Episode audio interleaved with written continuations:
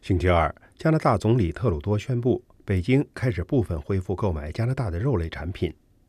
虽然这对加拿大的农场主们来说是一个好消息，但加拿大政界并不认为这对缓和加中之间的紧张关系会有什么帮助。中国近一年来的一系列做法，已经使加拿大开始意识到中国政府的蛮横态度和无理做法，开始重新讨论对华政策。十月二十八日，加拿大的麦克唐纳洛里耶公共政策研究所召开专题研讨会，题目就是“削弱中国锐实力”。民主国家如何防御受中国的影响？会议在加拿大战争博物馆的会议厅举行，探讨如何抵御中国的锐实力，包括经济高压和政治霸凌。邀请的演讲嘉宾有在台湾公共政策研究所任职的加拿大学者，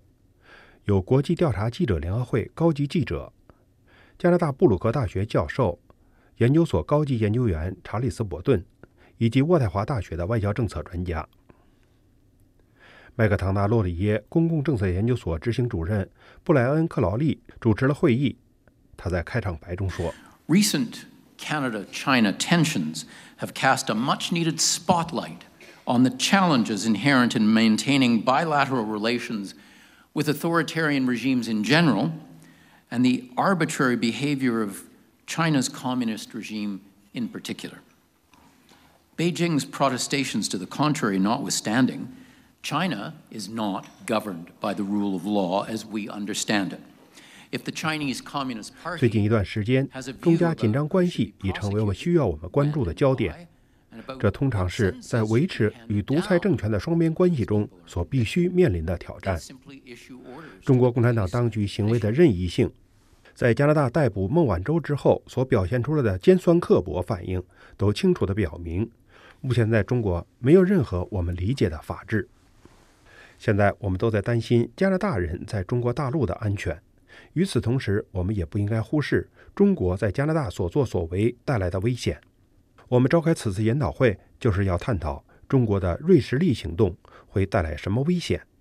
我们的政府应该如何面对中国渗透和影响加拿大政治与社会的企图？从处理此类影响力行动最前沿的台湾等国家可以学到什么教训？在研讨会上。第一个被邀请发言的是台湾安全政策专家迈克尔·科尔，他介绍了最近发表的一篇论文，其中详细描述了中国一直在对其他国家施加锐实力。科尔认为，中国越来越依赖于卑鄙的手段，这些手段采用了联名、贿赂、激励、虚假信息审查制度和其他。中国当局也在展开行动，潜移默化地对加拿大的商业、政治、媒体和学术界施加影响。中国当局的这些做法，在美国、澳大利亚、新西兰、捷克共和国和其他地方引发了一场早该到来但却姗姗来迟的觉醒。在许多方面，台湾一直是这类锐实力影响活动的试验场。重要的是，加拿大并非无法幸免。受邀参加此次研讨会的查理斯·伯顿教授是研究所高级研究员，他曾任职于加拿大军队驻华大使馆。能讲流利的中文，是长期研究中国政策的专家。伯顿教授近两年来以加拿大的任务为主线，撰写了一系列文章，提出了有条理、有原则和具有前瞻性的对华战略政策。例如，研究所八月十六日在网站上刊载伯顿教授的文章，题为《重塑加拿大的中国战略：将加拿大的利益放于首位的新方向》。详细列举了加拿大过去对中华人民共和国做法的缺点，概述了加拿大需要一种能更好地服务于国家利益的新战略的必要性。文章中说，在过去的二十五年中，加拿大执政的自由党和保守党都基于一种默认的方案与中国接触，即希望以允许中国在加拿大寻求经济和地缘战略利益的要求来表明对中国政权的友谊。而这种做法的基础是出于对中国共产党宗旨和意图的天真幼稚。现在则有越来越多的迹象表明，这种精打细算的外交政策共识已经开始崩溃。尤其是在中国采取了非常强有力的报复措施，想迫使加拿大释放孟晚舟，使加拿大人明白了加拿大数十年来基于道义责任的幻想都破灭了。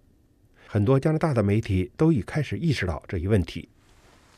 伯顿教授在研讨会上列出了一些中国在加拿大渗透的事实。他提到，China has considerably more diplomats accredited to Canada than any other nation. That's 163 uh, Chinese diplomats in Canada compared to 146 for the United States. And of interest uh, to what I'm going to say next is that the United States has 23 diplomats resident at its consulate in Toronto, whereas China has 43 diplomats resident at its consulate in Toronto, almost double the number of U.S. diplomats there. So the question is, why does China have so many more diplomats here than any other nation? 中国驻加拿大使馆的外交官人数超过其他所有国家，外交官有一百六十三人，甚至超过了美国的一百四十六人。 美国驻多伦多总领馆有二十三人，而中国驻多伦多总领馆则有四十三人。这使我们不得不想，他们都在做什么。伯顿教授提到了上个月麦克马斯特大学学生联合会通过投票取消了中国学生会的会员资格，因为中国学生会不仅反对邀请维吾尔人来校讲述新疆的集中营。而且在社交媒体上威胁演讲者的儿子也是该校的学生。此外，多伦多中国留学生针对支持香港抗议民众的活动也上街集会和谩骂，同样也受到了中国领馆的支持和操纵。A Canadian public opinion which is increasingly sensitized to the threat to Canadian security and Canada's global interest of China's sharp power, but our government, as you know, many of us will. 伯顿教授说：“以加拿大媒体为主导的公共舆论开始注意到中国的锐利渗透，对加拿大国家安全及国家利益及国际利益的威胁。但加拿大政府并没有在国家政策方面做出适应的调整。”伯顿教授为加拿大的对华战略提供了新的方向，即注重考虑维护加拿大安全、促进加拿大繁荣和彰显加拿大价值观的必要性。他列出了新策略的一些关键因素，如阻止中国政府部门对任何加拿大人的骚扰胁迫，顶住中国让加拿大接受华为竞标安装武器的压力，考虑对中国共产党的官员或香港官员使用马格尼茨基法，停止与中国统一战线部门的合作及活动，例如议会间的交流，不让中共伪造的民间机构和加拿大的自由民主机构之间有道德对等地位。要求所有获得中国政权资助的媒体和教育机构保持透明等等。伯顿教授认为，加拿大需要在其对华战略中全面维护自己的国家利益，即使这样做会导致中国及其加拿大支持者的悲歌。他说：“对中国采取有原则的做法，最终将对加拿大、志同道合的盟友乃至最终对中国本身带来最大的持续利益。”